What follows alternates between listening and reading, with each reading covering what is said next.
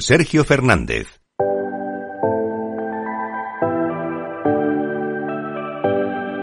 La entrevista del día. Bueno, pues vamos con mi momento favorito, el momento en el que conocemos los mejores proyectos del panorama nacional e internacional. Hoy tenemos con nosotros a Mar Miralles, a Mar Miralles es el CEO y fundador de Play of Nations, que viene a contarnos pues absolutamente todo sobre este proyecto que, que lo está petando. ¿Qué tal, Marc? Muy buenas tardes, encantado. Hola Sergio, ¿qué tal? ¿Cómo estás? Un placer, muy interesante todo lo que estabas contando, ¿eh? Muy bien, muy bien. Has visto, no paran de salir noticias, ¿eh? Es verdad que está cayendo el mercado, pero, jolín, siguen saliendo noticias súper optimistas, ¿no? Súper bullies. Es verdad que el precio todavía no se refleja, aunque la última semana un poquito, pero no paran de salir buenas noticias, además de empresas españolas, ¿eh? Que siempre como que hace ahí especial ilusión, ¿no? Sí, bueno, la verdad que últimamente no paro de, de encontrar empresas extranjeras y Mm. peticiones de colaboración con empresas españolas, sobre todo lo referente al metaverso. Al final somos Claro. pioneros, somos líderes junto a Italia a Mm. nivel europeo en todo lo, lo referente a la realidad extendida, hablo de la realidad Mm. virtual, aumentada y mixta. Y eso lo que hace, pues, es básicamente atraer talento externo, que parece que de España solo salgan. Pues aquí hay, hay- mucha intención Mm. de fomentar no solo el emprendimiento, sino el emprendimiento ligado a, a ser pioneros en nuevas tecnologías. Falta nos hace, ¿eh? falta nos hace, que estamos hartos aquí de, de que se nos catalogue solo, bueno, pues de hostelería, de cosas así, de que nuestra economía siempre va a estar parada por esas cosas, pues oye, mira, si apostamos por la tecnología y encima con buenos proyectos, pues seguramente en el futuro lo agradeceremos, ¿eh? me, me parece a mí, sobre todo no tener tanta dependencia de, de un único sector. Yo creo que es Sí, importante no, eso. Por supuesto. Totalmente de acuerdo. Sobre todo el hecho de, de formar parte de algo de, que, que en principio tiene pinta que va a ser el futuro, como es el metaverso, Hmm. lo que nos va a posicionar es en, en, en un medio que sea escalable ya no solo a nivel a nivel financiero para los negocios, sino escalable en cuanto a la creación de empleo a nivel nacional. Es decir, esto nos permitirá pues, el atraer talento y retener a gente que merezca la pena en España. Totalmente, que anda, anda que no nos hace falta eso. Eh, bueno, ya veo que eh, podríamos estar hablando horas, pero por si acaso, como tenemos poquito tiempo, eh, vamos a acotar un poquito, si te parece. Vamos a hablar de Play Nation. Sé que también tenéis alguna iniciativa de metaverso que quiero que me cuentes ahora después, pero si te parece, vamos a empezar contextualizando un poco a, los oyentes. Cuéntanos eh, en qué consiste Play of Nations, a, qué dedicáis. Por supuesto, como tú bien has dicho, Play of Nation no es, sino que era, Mm. fue una plataforma de creación de torneos de videojuegos y eventos. Mm. Ahora es una agencia, Empezamos- más bien. Empe- Sí, bueno, empezamos realmente así, eh, creando torneos de videojuegos y lo que Mm. conseguimos fue tener cada semana más de un millón de usuarios jugando esas competiciones, lo cual nos permitió generar muy buenas relaciones con, pues, con todos los partners del entorno, ya sean equipos de eSports, los propios influencers y streamers, jugadores competitivos, marcas, y como el background publicitario y tecnológico que teníamos los fundadores y miembros del equipo, Mm. nos hizo pegar el salto a la creación de campañas. Creamos, eh, nos integramos con diferentes redes sociales para ser capaces de extraer data y poder optimizar campañas con influencers de la mejor forma posible, puesto que hay un problema grande para las marcas que es Mm. la imposibilidad de impactar de calidad y de conectar con el consumidor más joven. Eh, Cada año se pierden pues, más de 25.000 millones de euros a nivel mundial en acciones eh, enfocadas al público joven que fracasan. Madre en ese caso lo que decidimos fue, me- mediante el conocimiento que teníamos del sector gaming, de los videojuegos, las relaciones que teníamos con esos desarrolladores, eh, empezar a trabajar dentro de esos entornos. Entonces, acercándonos al metaverso mucho antes de que se conociera y que se hiciera popular ese término, nosotros desarrollábamos entornos en Fortnite, en Minecraft, en Roblox, más tarde en Decentraland, con el Mm. objetivo de ser capaces de crear experiencias in-game, además, eso, para, con marcas dentro de ello.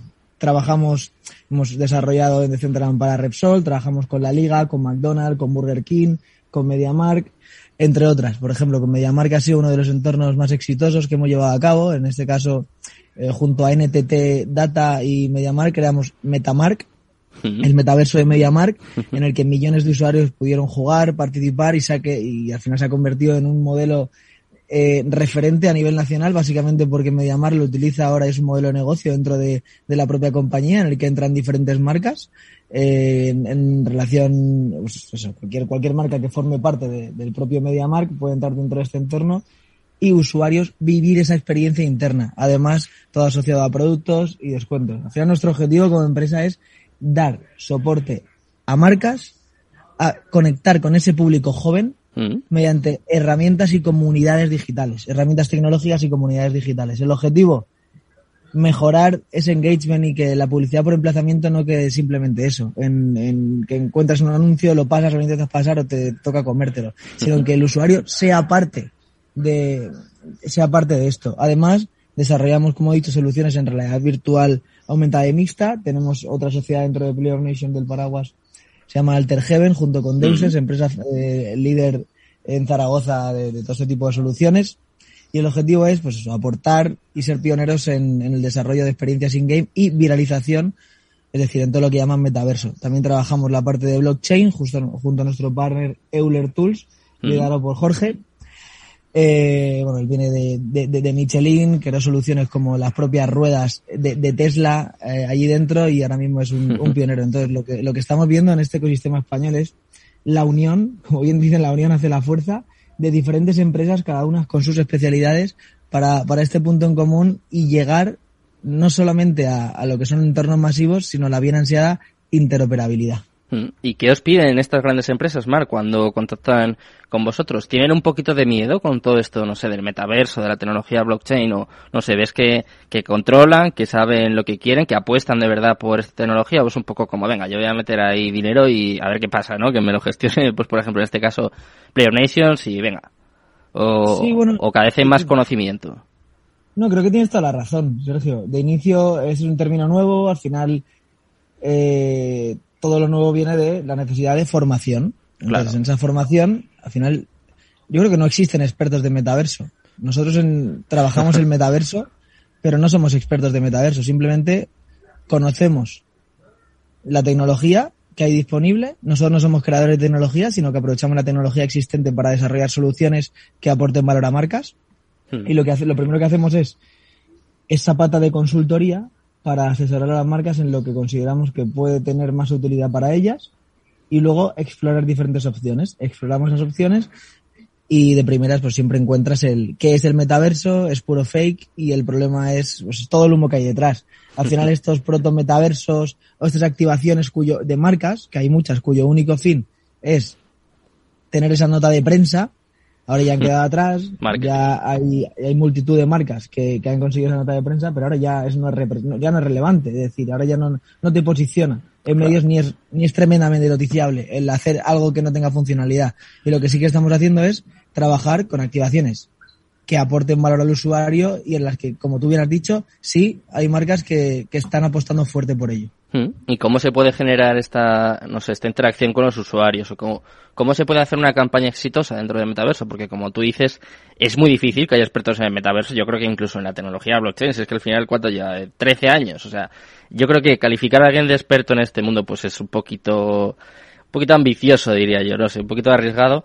Pero eh, no sé cómo se hace, cómo se hace una campaña exitosa dentro del metaverso. ¿Qué, qué técnicas utilizáis? Porque me parece muy complicado, ¿eh? Yo, si te soy sincero, Sergio, soy un poco crítico del, del término metaverso actual. Es decir. Yo no creo que, que, haya metaverso, sino hay entornos virtuales que aportan valor. Claro. Y que con el aumento de tecnologías, pues llegaremos a, en algún momento al ansiado y, y ambiguo y abstracto metaverso.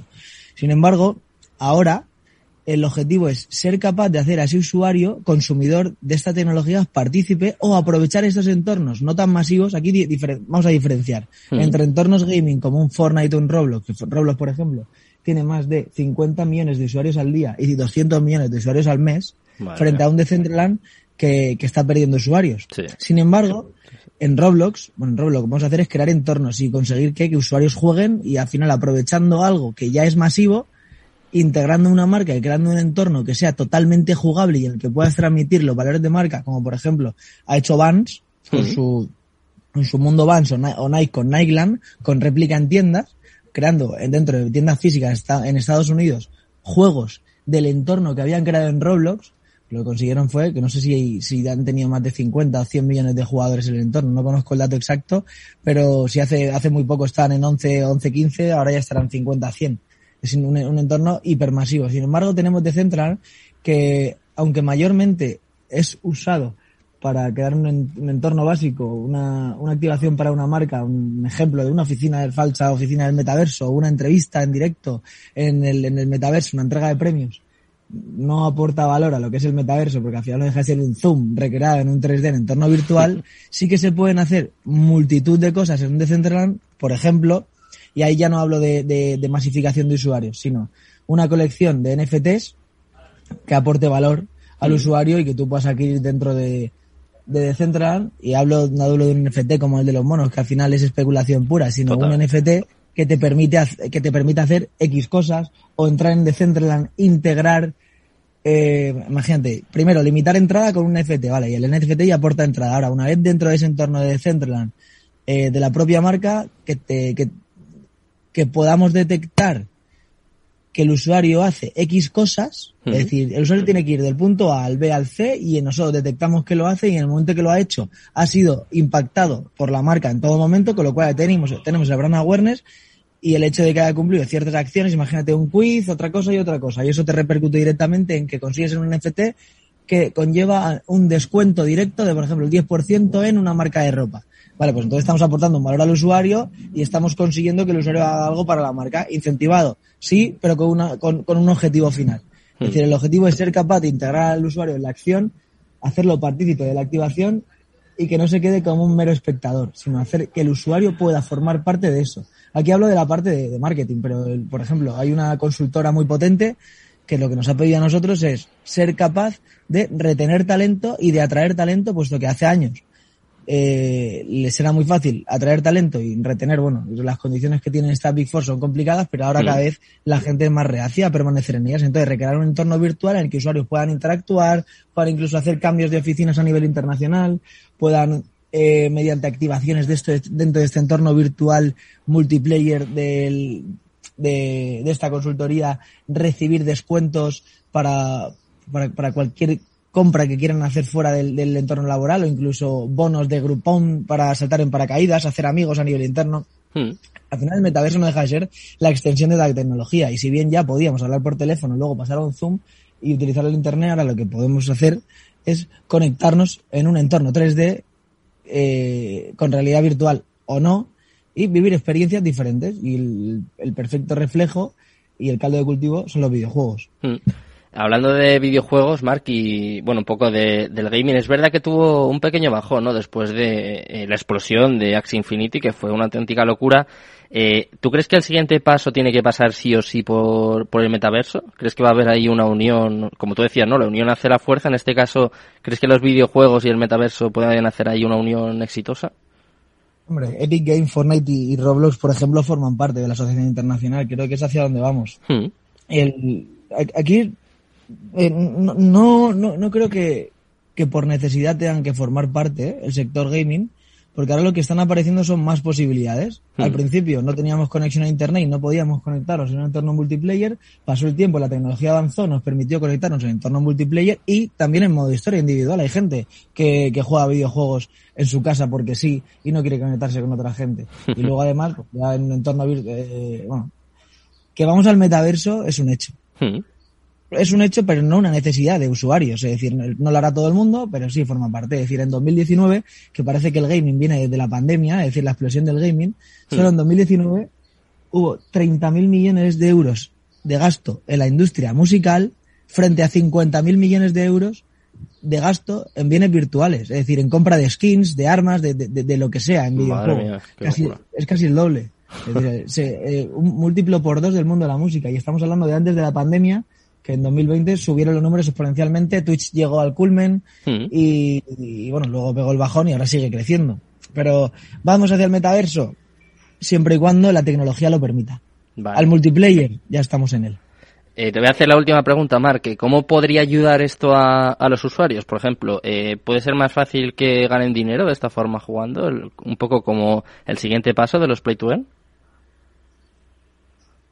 Bueno, yo eh, creo que el play, el play to earn siempre es interesante, hmm. pero difiero y creo que si encontramos un play to earn en el que el usuario realmente forme parte y se divierta y su objetivo no solo sea ganar dinero, al final el, gaming, el videojuego es algo lúdico. Hmm. Si no, lo estaríamos enfocando como una profesión.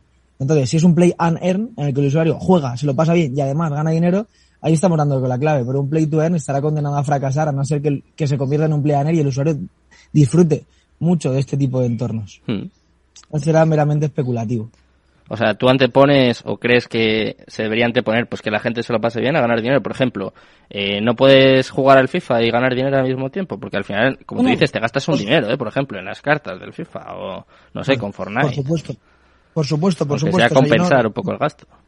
Exacto, no, yo me, refiero que sí, siempre y cuando dentro del propio juego disfrutes también. Es decir, la base de un play to earn es jugar para ganar dinero. Hmm. Si es un play and earn, es yo juego, disfruto como en Fortnite y además o tengo una recompensa por ello. Ahí estoy totalmente de acuerdo. Y limitar ese gasto, que es una barbaridad. Sí, sí.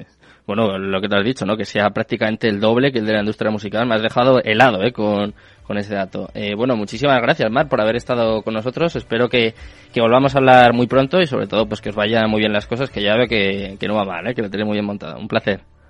Muchas gracias. muy buenas tardes. Me gusta, muchas gracias.